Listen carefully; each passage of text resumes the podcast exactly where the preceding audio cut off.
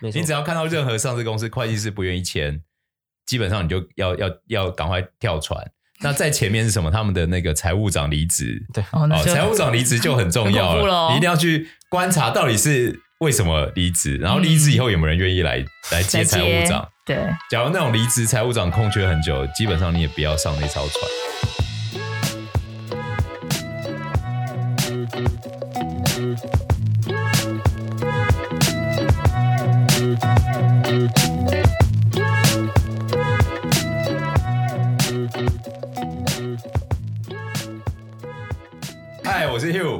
呃，欢迎来到滚滚前浪。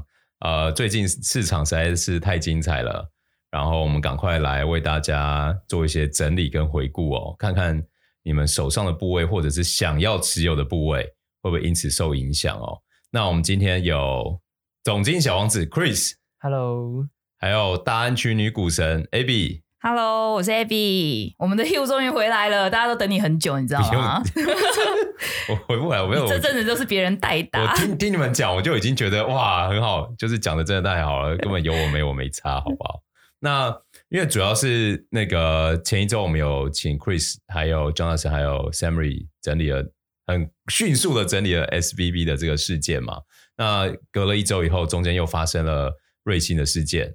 那我们就又这个叫什么劳工压榨？对，赶快请这个年轻团队们再帮我们生出来，到底后续还有发生什么？以及其实 Hugh 自己很想知道，就是那我们在做身为投资人有哪些东西要注意，然后有哪些部位，其实在过去这震荡的这段时间是有机会，或者是有一些风险，我们是需要避开的。那我们先请那个 Chris 帮我们回顾一下 SVB，因为我们今天是二十二号嘛，所以已经发生了工十个工作日了。嗯，对，那可以帮我们回顾一下现在的进展吗？好，那现在的话进展的话，就是自从那个美国监管部门 FDIC 他们进场之后接管之后，他们就是启用了一些特殊条款来保障所有存户的资金，而且他们并且有承诺说不会让纳税人去承担这些损失。那另外的话，联准会他们有推出了一个相关的政策，叫做 BTFP。那这个政策的话，BTFP，对对对，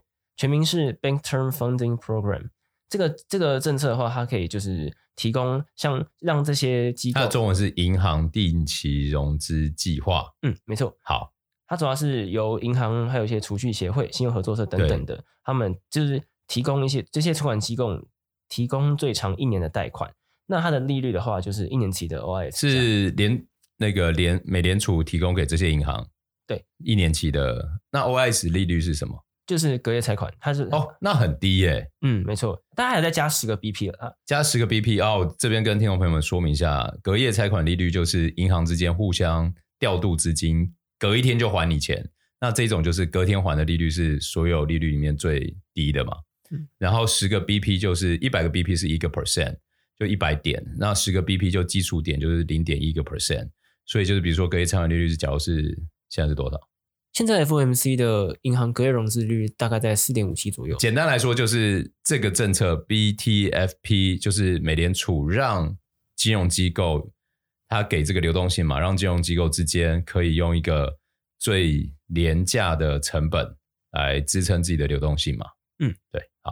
那另外他们还有在单就是。原价去让那些机构能够有点类似像贴现窗口的机制，用全额的那个债券，不会因为不会让他们不会不会因为这些债券价值下跌，然后有所亏损这样子。好，这句话其实乍听好像没什么，但是我那个在看资料的时候，我想说，哎，怪怪的，这个概念很酷哦。为什么？因为那个 S B S V B 会挂，是因为它那个去年大家开始领钱嘛，然后因为它没有什么民间放贷。就是一般银行他们都做一件事情，就是他们会有很多的贷款，嗯，对，比如说我们家楼下的富邦，楼下的中国信托，你存款在里面，就意味着它有更多的资金可以把钱借出去嘛，对，所以我们常常才会收到简讯啊、电话啊，就是哎，要贷款资金，你有没有资金需求啊？对哦，这个现在什么申办免手续费，想买房了吗？对对对，小额多少多少哈，那他们能做这件事情，主要原因是因为他们有存款。那国家有立法，就是要他们确保说，他们比如说收了一百块，他们可以贷七十块出来。那他们要赚的其实就是这个给存户的利息跟从那个贷款户那边收的利息的利差嘛。那我这就是银行一个很基本赚钱的模式。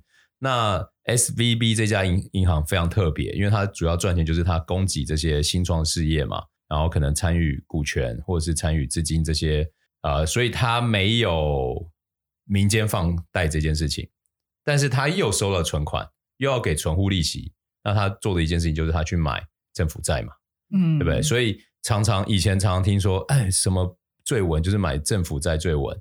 那这件事情他可以说对了一半，因为他到期的时候最稳。对，但是他没对的那那那另外一半，SVB 就用血淋淋倒闭的教训教了我们，就是在它中间这没有到期，比如说你买一个三十年，三十年的过程中刚好碰到联总会暴力升息，所以它的市市价就从一百块可能跌到六十六十几块。那这个时候，假如他存户又需要钱，他的资金又只剩六十几块的时候，他可变现的金额就变少嘛。那这就回到刚刚 Chris 有讲的。就是让他们说，OK，你有这个六十几块的债券嘛，对不对？但是我现在先把你当成一百块，对不对？我先贴你这三十几块，让你流动性上不会出问题。所以这个政策的特色就在这里。就是假如听众们，你们现在有人去是去年、前年或之前买的债长天期债券，现在账上应该是苦不堪言嘛。嗯，那这时候台湾政府就，假如你需要用钱，你假如是你政你企业做这件投资，它这个政策的意义就是。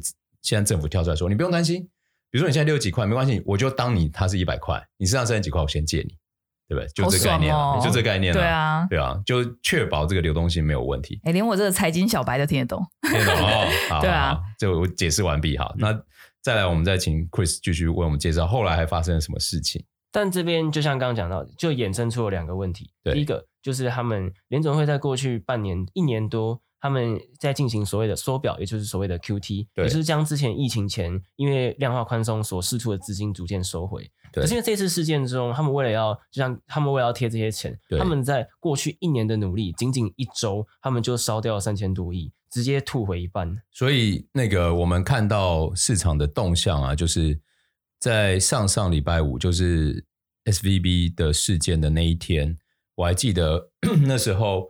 我们看到两年期政府国债的值利率是五点一，嗯，然后到上周就是隔周的礼拜二，两年期国债殖利率掉到三点，最低到三点七吧，还是三点六几，就是掉六嘛。这是我觉得完全经历了一个，因为股票市场的反应是上上下下，上上下下，嗯、并没有那么剧烈啦。真的剧烈就是。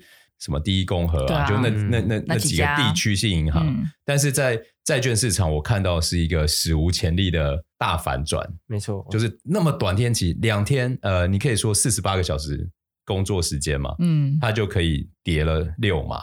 那我们想想，你看联总会去年升息六码，它花了多久？是不是至少四五个月，它才会升到六码嘛？啊嗯、结果就是 SVB 这件事情，二四十八个小时。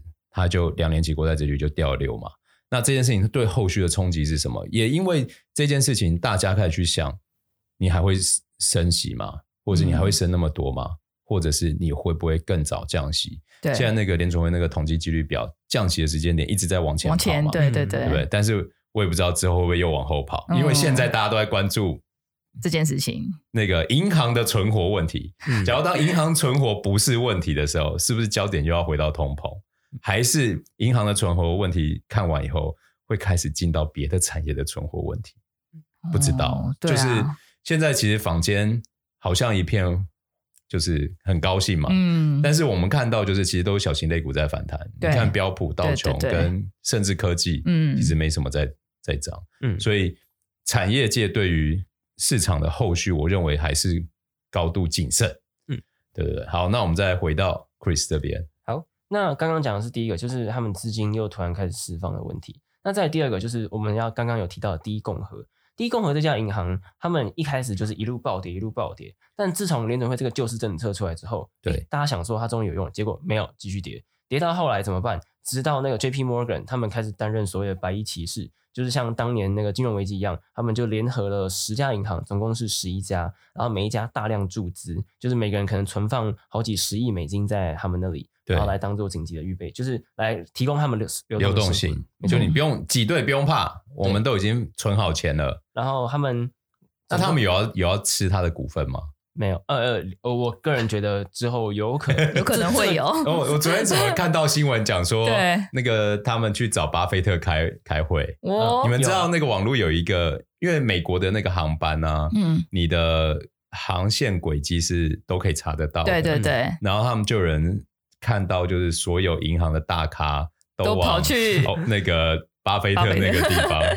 然后他们想说，大家都要去找巴菲特借钱的吗？他们现在紧急开会，可是他们就在那十一家，他们总共注了五百多亿下去。对，可是问题来了，但注完之后，大家想说，嗯，终于没问题了，没有继续跌。对啊，为什么他的？对，这其实我也是很好奇，我也我也百思不得其解，就是他的股价，就是注资的那个当天是大反弹，没错，嗯，然后结果隔天一开盘又大跌，然后就一路又又往下杀。对，那这个美股小王子。Chris，你觉得你的可以分享一下你的看法或者是观察吗？这部分我自己觉得是，首先第一个问题是为什么政府救他们，他们没有反应？一部分是因为政府救的他们的那些资产，就是他们提供担保的资产啦，或者是都有些条件限制。但是像 SVP 那些都有符合，可是像第一共和，它的很多部位就是没有符合他们可以担保的。哦，但是不是啊？不是已经一群白衣骑士要救他了吗？对对对，还是他们认为白衣骑士救不了？这就是第二个问题了。现在因为现在主要是像他们这种被挤兑，以前你可能真的要去银行抢，对。而现在大家只要在网络上按按就出去，按一按，你的你就可以开始买卖股票。对。然后 Twitter 上有人一些关键人士发了几则 Twitter，他的那个股价波动就大。对。所以我觉得他一部分到最后已经演变成是，就是市场愿不愿意去相信他们真的救不救得了他。嗯、哦，但我就因为以我这种传统金融业出来的，我都想说，哇，这些白衣骑士团是很。很强的阵容哎、欸，对啊，很强大、这已经是感觉是那个国家队出来 帮忙打那个那叫什么？赛的感觉，没有打小学运动会，然后你还想说这样还不会赢吗？的感觉。最新近况是，直到昨天晚上，对，Allen 出来，那个前现现任财政部长、前联准会主席 Allen，是他出来讲，就是说他们会全部财政部在这方面会担保，可是其实他还没有讲很具体的一些政策跟措施。对，但市场就是开始哎、欸、接受到。对啊，昨天是不是大涨？对，没错。我印象中我看到的时候，他们涨了三十趴。嗯，他是从叶伦这一句话就让他们涨三十趴吗？有点像是直接好了，现在大家不要再恐慌，我们就全接了，全接了，全全部处理了。嗯。所以他，所以终于，终于，他终于涨回来。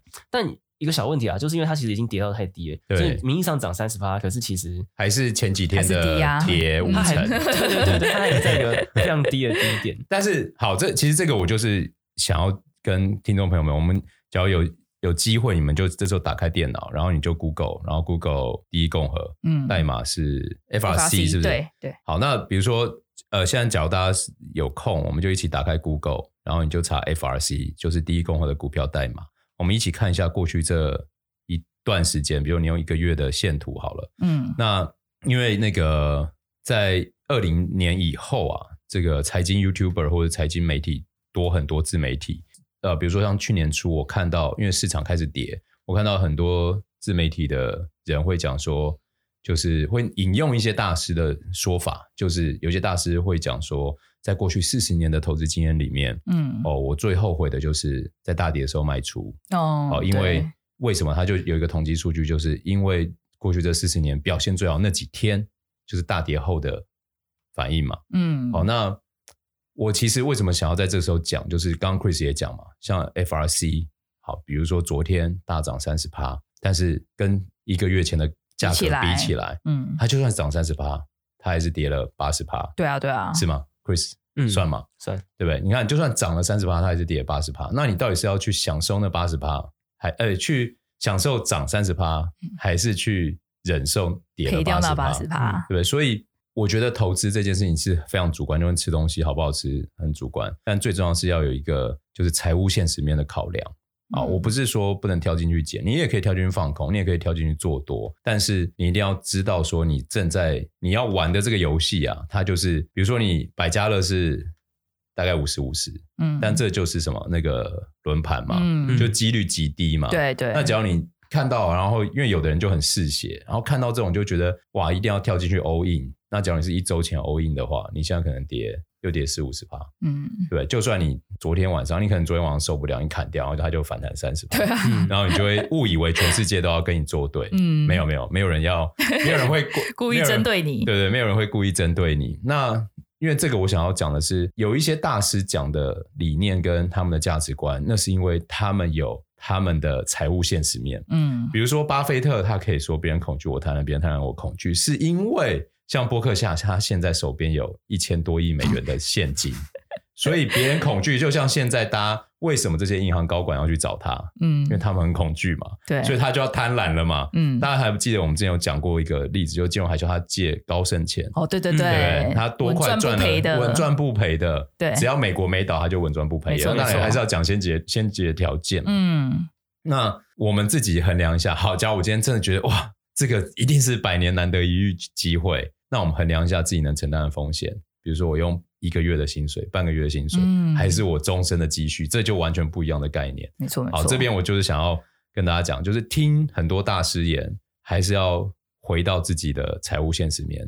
我们该怎么样在这个 timing 点做什么样的规划，其实都跟自己就是你现在的胃口、肠胃状况有关嘛，而不是说哦这个一定赚你就跳进去。那就像我们刚刚讲的，买政府公债绝对不会赔。但它有一个先决条件，嗯、你要放到到期。嗯，关键就是你有没有能力撑到它到期嘛？SVB 就撑不到了，撑不到了，对啊，对啊。好，以上回到 Chris。OK，但不过对刚刚那个还是有一个小小的，就刚 Hugh 讲的，还是有一个，就是说除了当然这是个机会，但有一种可能是你跟你真的在睡觉起来它就倒了，这也是一种可能。对啊，对对，就是你的那个，他就是玩轮盘嘛，没错没错，你就你你看你转到什什么，对，那你睡觉起来他就没有转到你啊。好。那么接下来我们讨论完 SVP 之后，我们接下来就会再来就是我们今今天最大的重点，我们要从美国来到欧洲了，没错，对，带大家环游世界，就是我们的瑞信破产事件。那我先简单讲一下瑞信，瑞信银行是它拥有一百六十七年的历史，是全球第八大的投资银行，也是全球第五大的财团，它更是仅次于瑞士银行集团在瑞士中第二大的银行。那么它的业务主要是就遍及全球。然后截至去年底，它的资产大约是五千八百亿美元，是上周倒闭的西谷银行规模的两倍之多。这样的机构也会出问题，我觉得很惊讶，因为瑞信对大家来讲应该是，不要说你很惊讶，我都很 惊讶。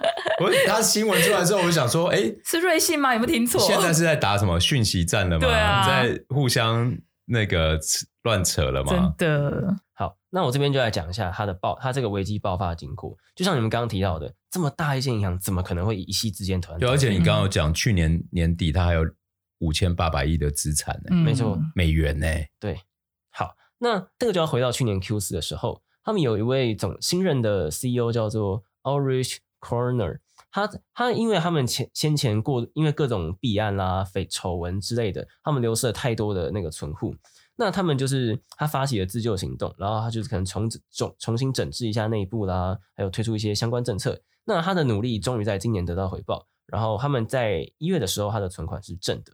听到这边都很正面的故事啊，欸嗯、很正能量哎、欸，没错没错。但是关键来了，就在先前三月九号的时候，他们在瑞就是他们提交了一份去年的年报，但是因为他这个年报之中有很多的问题。然后，大一些监管机构也开始提出质疑，甚至是连那个 PwC 都不愿意，都不愿意给过。哦，就会计师不签，会计师。然后美国证监会 SEC 也提出质疑，嗯、没错。然后直到，然后他们瑞幸被迫就是不得不推迟这个公布这份报告。哦，那其实这时候大家就会担心了嘛，对，是不是出问题？对会计师不签，一定怪怪的。大家去看那个什么避开地雷股里面。嗯那个会计师签不签这件事情很重要，就非常基本，它是非常基本的。你只要看到任何上市公司会计师不愿意签，基本上你就要要要赶快跳船。那在前面是什么？他们的那个财务长离职，对哦，财务长离职就很重要了。你一定要去观察到底是为什么离职，然后离职以后有没有人愿意来、嗯、来接财务长？对，假如那种离职财务长空缺很久，基本上你也不要上那艘船。嗯。那刚好他那个推迟公布报告的时候，就是西谷银行倒闭的期间，市场已经非常恐慌。然后再来就是最关键的三月十四号，已经银行危机已经烧成一片。然后瑞信他们最后终于自曝承认，先前过去两年的财务报告，他们的程序有存在所谓的重大缺陷。靠，重大缺陷在这种官方用语是很严重的哦，这跟按到很核弹按钮 它不是一样的。就说哦，我们有个重大圈圈，那个不知道为什么手指头按下了那个红色的钮。先前那个先前他们已经在过去两年之中也非发生过非常多次，就是被质疑有问题啦，或者信用有问题，或什么各个地方都有问题。但是每次那个每次那个 CEO 前一位 CEO 都一直出来就是讲我们没有问题，就一直不断的跟大家洗脑，直到最后他们现在终于承认他们就是有问题，而且非常严重。因为除了这个财务面啊，在过去这十年其实。瑞信是一直深陷一系列的丑闻，嗯，比如说它的基金爆仓、业绩暴跌，然后它还协助客户逃税，对，然后涉及贩毒跟洗钱，嗯、所以让其实因为我们台湾人没有瑞信，台湾没有瑞信的分行，所以我们对这家银行基本上没有那么熟。嗯、但其实，在欧洲这边，他们的资金状况，呃，管理的钱是一直在缩水，然后他们。你现在大家 Google 一下瑞信哈，它的股票代码是 CS 嘛？嗯，那不是应该还在？你可以看过去这五年，它的股价是就一一直往慢慢缓步往下，缓步往下。大家讲好，那也就像刚 Hugh 讲到的，就是他们过去五年的表现其实就越来越差，越来越差。这些银行本身的净值其实没有问题，但是他们的营营运表现啦、啊，加上深陷一堆丑闻，还有他们的态度，终然后终究导致。就是在发布重大缺陷之后，最关键的一位中东的大股东沙特国家银行的董事长，他就在一个金融行业会的会议之间，他被媒体采访的时候，他表示他绝对不会再提供瑞幸更多的援助，也就是最大投资人直接放弃掉他们。哇，百亿骑士团离开了。嗯，这个之后，这个他讲完之后，这个这么直截了当的回应，直接导致瑞信的股股债双杀，然后当场就一度跌了三成之多。然后隔天在收盘的时候，不管是欧股还是美股，全部都是暴跌。他们跌了二三十趴有，而后来他甚至跌穿了两瑞士法郎，已经创下最大的单日跌幅，而且连续跌了一周多。听众朋友们，听到这边会不会心惊惊？很恐怖啊，听起来。我觉得那个我们是不是应该推出一个服务，就是把听众朋友给我们你们的那个追踪标的，我们帮你去追踪，嗯、然后有这种重大新闻的时候。赶快推播给你们，对，我们就赶快推播，嗯、让你有机会下船。因为不是大，因为不是每个人都能每天关注这些，而且我也认为大部分的人不需要关注这些消息，嗯，对不对？那后来的话，就是不只是，就是不只是金融业受受影响，已经是已经是全球的股市啊，大盘全部都被影响。那么这在这之前，其实也有传出另外一间知名银行法国巴黎银行，他们曾经有偷通知客户说，就是不要再接受瑞信的。互换合约，因为他们他们的那个违约风险已经太高了。那在瑞瑞信的他们的这个 CDS 从三月十四号爆发之后，他们一路飙这个一路飙升了三千多点，已经来到三千多点就是三十几趴，哇塞，已经来到金融危机以来从来没有看过的高峰，违约率是大幅大幅上升。嗯，那另外的话，他们的债券就是也都到全部都变成是不良债券。我我简单介绍一下 CDS，你可以把听众朋友可以把它当成一个呃避险的成本。对，就是比如说看一家公司的 CDS 二十五二十五个点，就零点二五趴。好，举例讲，那代表大家要避险，就像我们之前讲那个恐慌指数 VIX 一样。那 VIX 它是针对标普的波动率嘛，那它其实也是避险的成本。那 CDS 就是比较像针对。不同行、不同公司，它的信用的波动的成本。那比如说，你今天持有它很多的股票，你可以透过 CDS 去做避险，类似这样，或是债券。那后来它避险成本变成一年三十几个 percent，是非常非常惊人的高。所以我，我呃，假如今天你的股价是因为股价它会反映很多事情嘛，大环境啊、资金的成本啊、营运的状况。但是 CDS 这件事情，它反映的就是这家公司的存活能力，嗯，比较直接，它无关股价了。嗯，对，所以当 CDS 飙升，通常是这家公司会很紧张的时候。但是大盘的影响也有可能让整体的产业 CDS 都飙升，嗯、就是像金融海啸那时候，对，所有的金融业 CDS 都大幅度的飙升。那那个时候说的一定会有一个现象，就股债一定双杀。嗯、所以像瑞信 CDS 大飙升，它的股票跟债券也是双杀。为什么？因为大家就已经开始怀疑它还能不能存活嘛。那接下来的话，就是政府，瑞士政府当然不可能放任他们不管，他们就和瑞士的监管局叫做 FINMA，然后他们两个一开始就是联手联合注入了很高额的资金流动性给他们，但是因为他们完全不堪负荷，然后所以到最后被迫就是只能就是出售掉。那最后的话，他们就是一开始这个出售过程非常的精彩。基本上从一开始很多人想要，到后来是大家又都不想要，对，然后这中间过程谈了好几次，一直不断的重新谈和又破局，然后最后的买家就是瑞士的，算是他们的国有银行，瑞士银行，就是有点像是有点可能像是被政府有点半逼着下来买的感觉。那他们这个购，他们这个并购的这个政府当然因为不，毕竟他有点是强迫瑞士银行下来买嘛，所以他们就是一定要提供一些回馈。对，那这他们就是提供了总共九十亿瑞郎的担保，而且他们瑞士央行还给予瑞瑞信跟瑞银总共是一千亿瑞郎的流动性的资源。那他在这个并购案终于是在上周上周日晚上，也就是我们的也也就是十九号晚上去，终于谈成。那可是这个谈成之后，面值大约是一百六十亿瑞郎的 AT One 债券，就是瞬间被减记为零。哇塞！这个其实我觉得是这一集里面我最觉得是重点之想要跟大家讲的。对，AT One 债券是什么？那关于 AT One 债券，其实我们昨天那个市场报报，Dennis 有稍微解释一下 AT One 债券哈。那这边我们 Chris 可能再帮我们稍微讲解一下。好，没问题。AT One 是所谓的银行补充以及资本金。那这个是在二零零八年金融海啸之后被引入欧洲的，它主要是用于在银行面临破产时，他们承担损失，就是所以来用来减低就是政府或是纳税人的财政负担。也就是说，今天这个 AT One 债券的持有人，他可能会在银行的资本充足率降低到某个水平，或是财务压力就是大到不行的时候，他需要增加资本的时候，他们可以将这个 AT One 债券转换成导入哦，导入成资本这样子。对对对，就是将它这个就就债券转换成股票。然后，并且纳入发行人的这个资本里面，那所以它其实是某种有点类似像是可转债的那种，但是它的可转是决定权在于卖方。嗯，对，没错。好，所以感觉很容易变成废纸。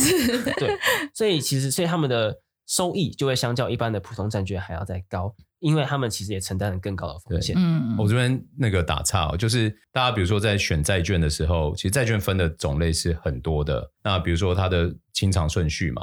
然后它的到期年限，然后它的发债的票面利率，一般的债券它的清偿顺序都会优于股票。嗯，那 AT One 刚这件事情发生之前，基本上我们都不会碰到这种债，因为它比较流通在欧洲嘛。嗯，好，那 AT One 变成他卖的这个人，就是瑞信，他今天这个资本不够了，他可以有权利把 AT One 之前卖 AT One 的这个这些资金全部转成资本嘛。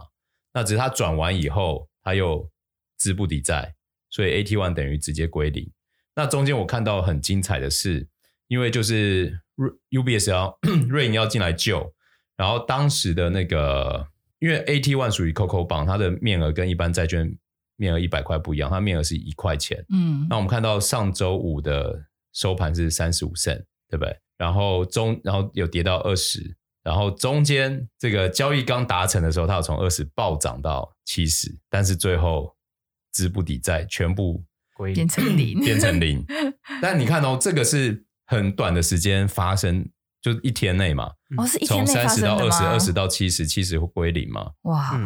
那你看这些事情谁在做交易？我只是想要提醒大家，为什么没有人要针对你？嗯，也没有人要针对我，因为。二呃，从二十到七十都是机构法人跳进去捡，嗯，你一般人根本看不到这个东西，嗯，所以跳进去捡的那些机构法人都在这一次交易面临重大的损失，嗯，那我们要想象的是说，就一样嘛，回到刚刚股票到底要减不减，嗯，财务现实面，那做这个决定的交那些交易员们，因为不会是只有一家，一定很多家都跳进去减，对，好，因为假如我看到，我肯定也会想要跳进去减，嗯，我想说。债在股票后面呢、啊？对啊，你不会倒，就代表我的债会回到一块嘛？对啊，对啊，对，其实这是很在过往是很直观的，对对对，想法。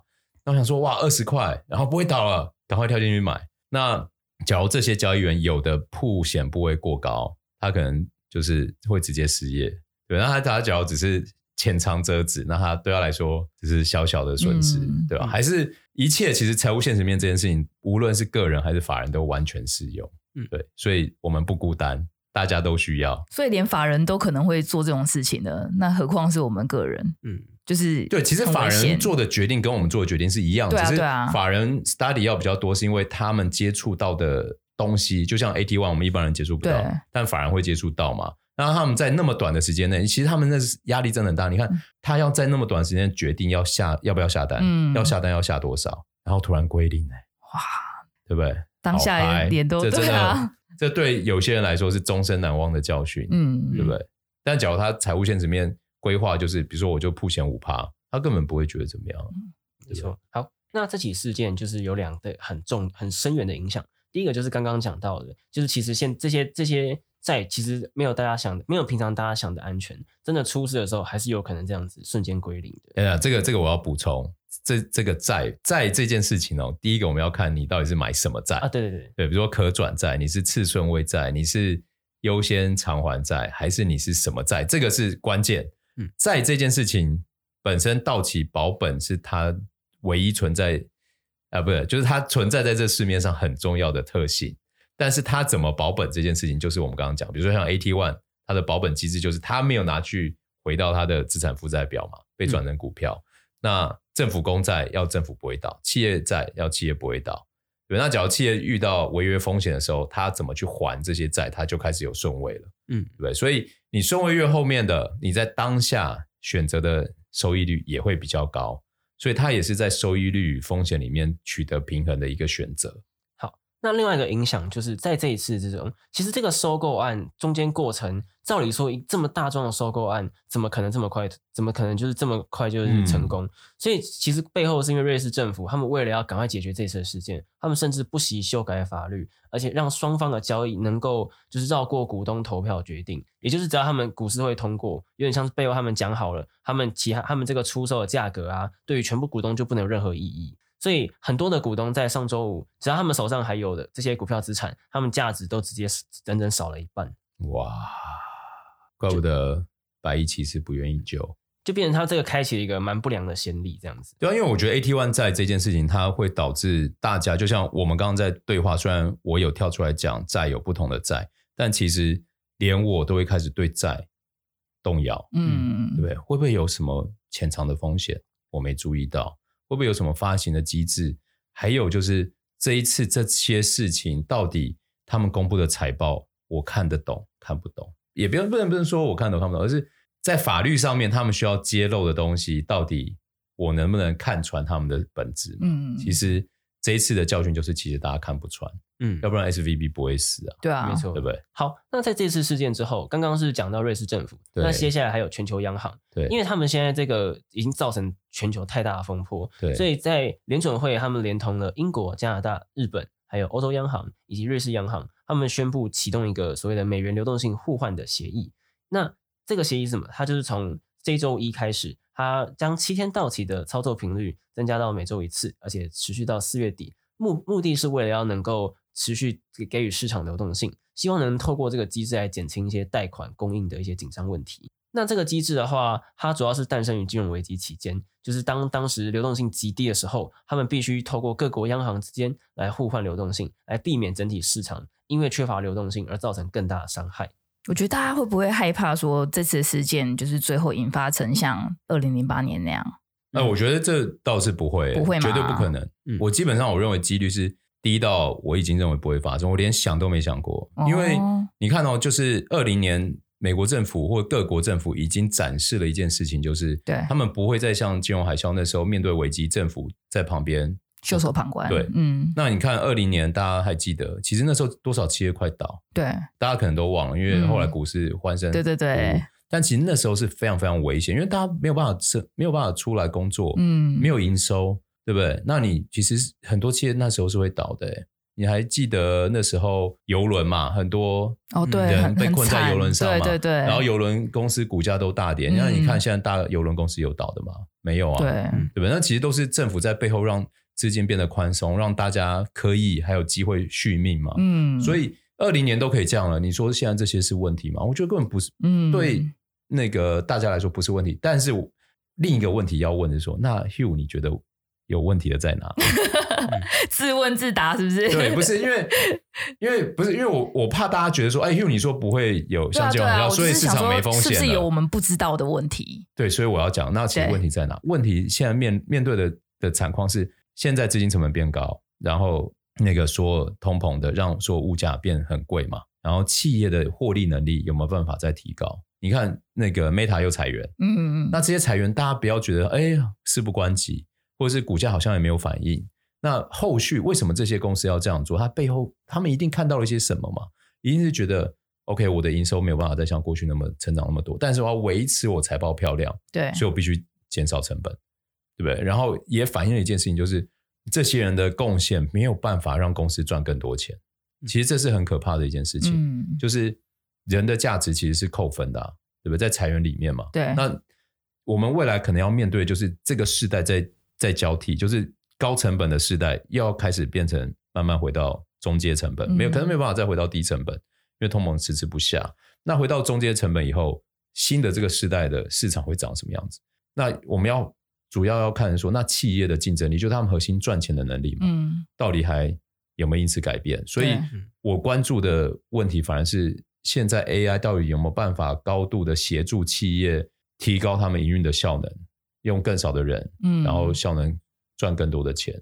那假如这件事情在未来财报慢慢展现，那时候我觉得反而是会很好的机会。嗯，但是在此之前，我跟你讲，我觉得风暴根本还没过完。大家大家真的不要太高兴，皮绷紧一点。那个这几天 Russell 两千在涨，但是大盘其实没有什么，没有什么很高兴的反应嘛。对，嗯，对不对？所以我们就接着看。反正你们还就是提醒大家嘛，你今天要在这种 timing 点，你要知道你不是在风平浪静，嗯，你现在是在暴风圈呃暴风圈里面。我认为还在暴风圈里面，对对，只是有时候你进到一个暴风眼，你就以为你已经风平浪静，嗯，但其实你真的在暴风眼。对对。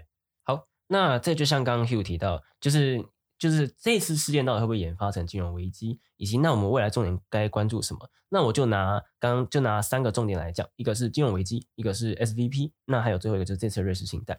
首先是金融危机，这次我也认为不会有演发成金融危机，最重要的原因是金融危机是因为它背后有很多那种衍生性产品，然后非常错综复杂的结构一次引爆，然后有点类似资产泡沫。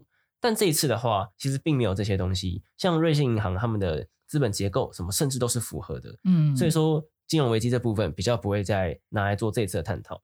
好，那就回到近期的焦点，SVP 它之所以会出事，最大原因是因为它遇到了所谓的流动性的危机，然后又是被挤兑，然后他们的资金成本在这个利当今的利率环境下没有办法负荷，所以说才会导致他们被挤兑。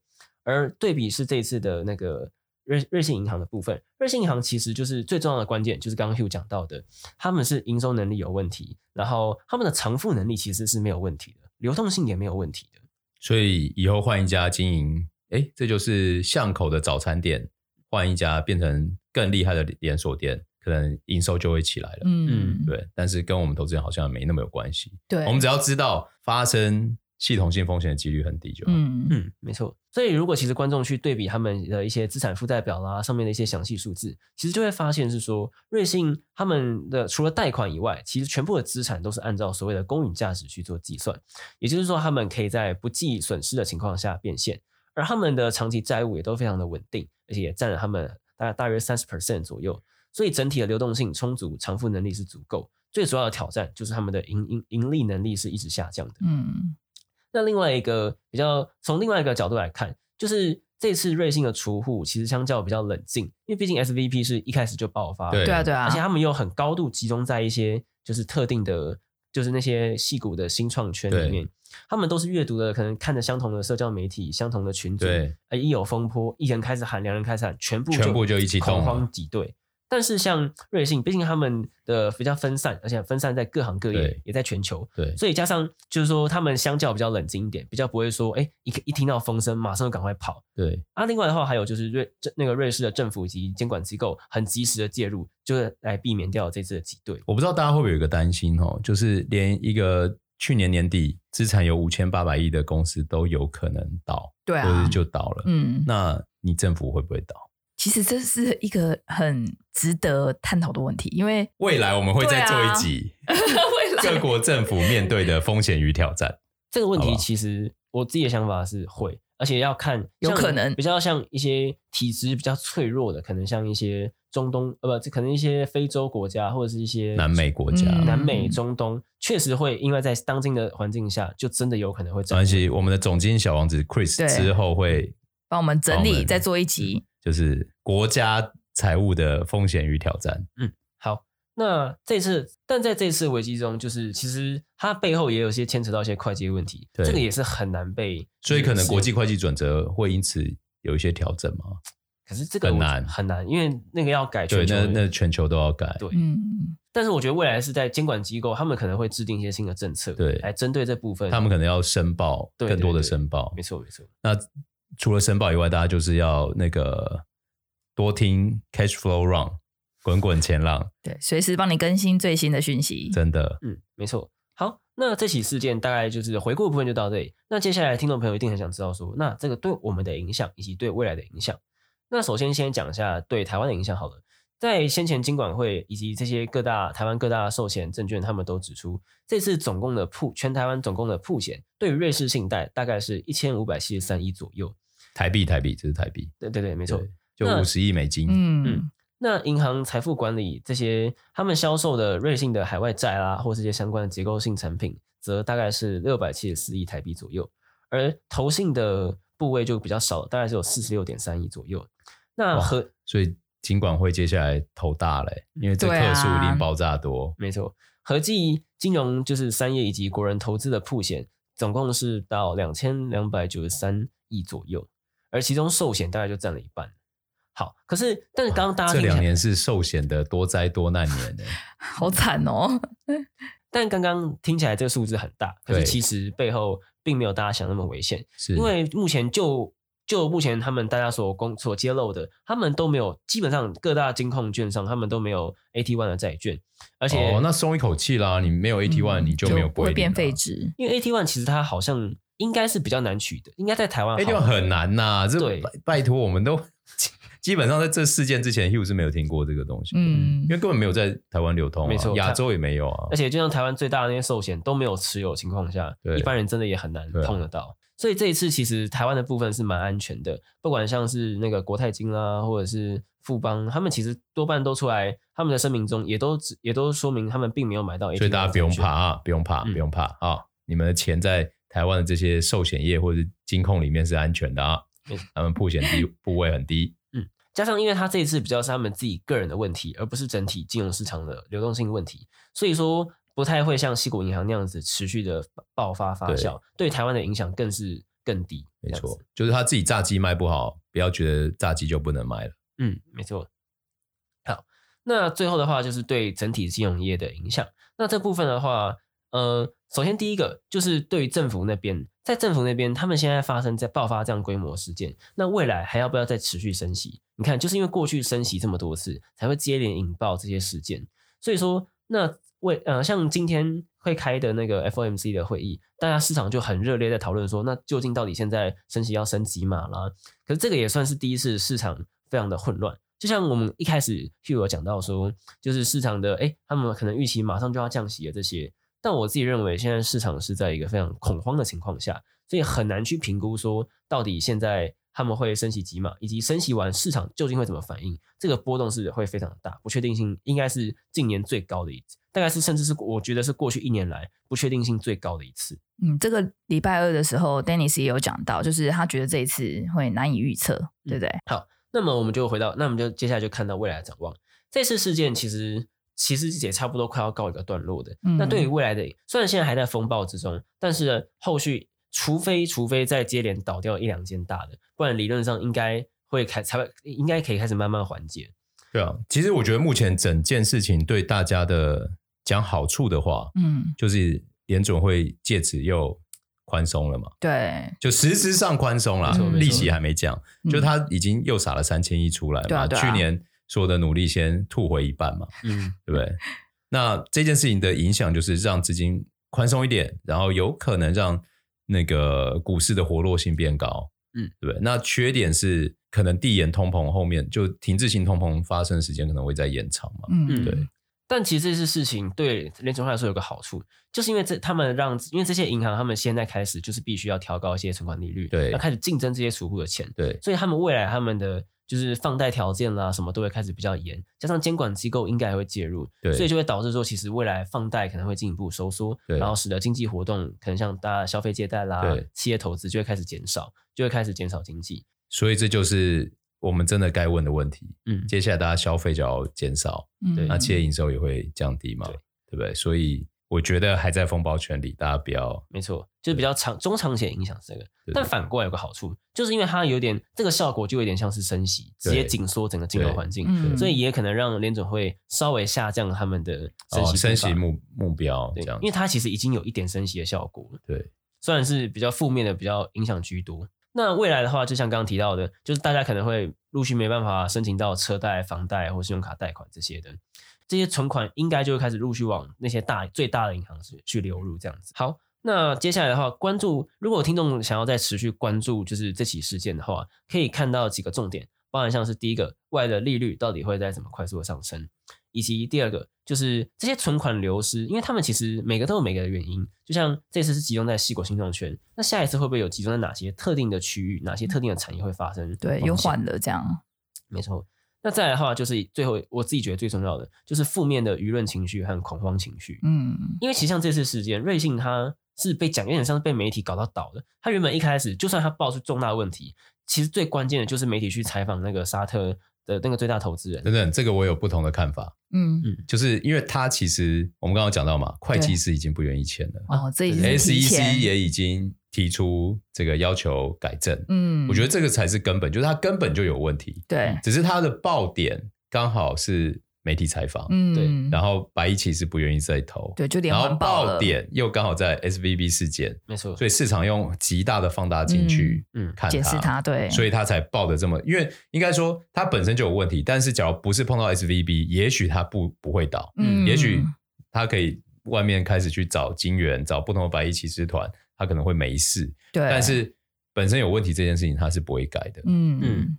但其实这次因为它快速下跌，是因为大家那个负面那个恐慌情绪一散播开来，没错，大家瞬间开始卖，开始卖，才把它搞到倒的。对，那这件事情我们要可以得到一个经验，就是你看我刚刚 Hugh 刚刚讲，它本身有问题，嗯，但假如今天不是在这个 timing 点，你它也许空空空空空，最后又可以起死回生，那那就变成一个很好的买点。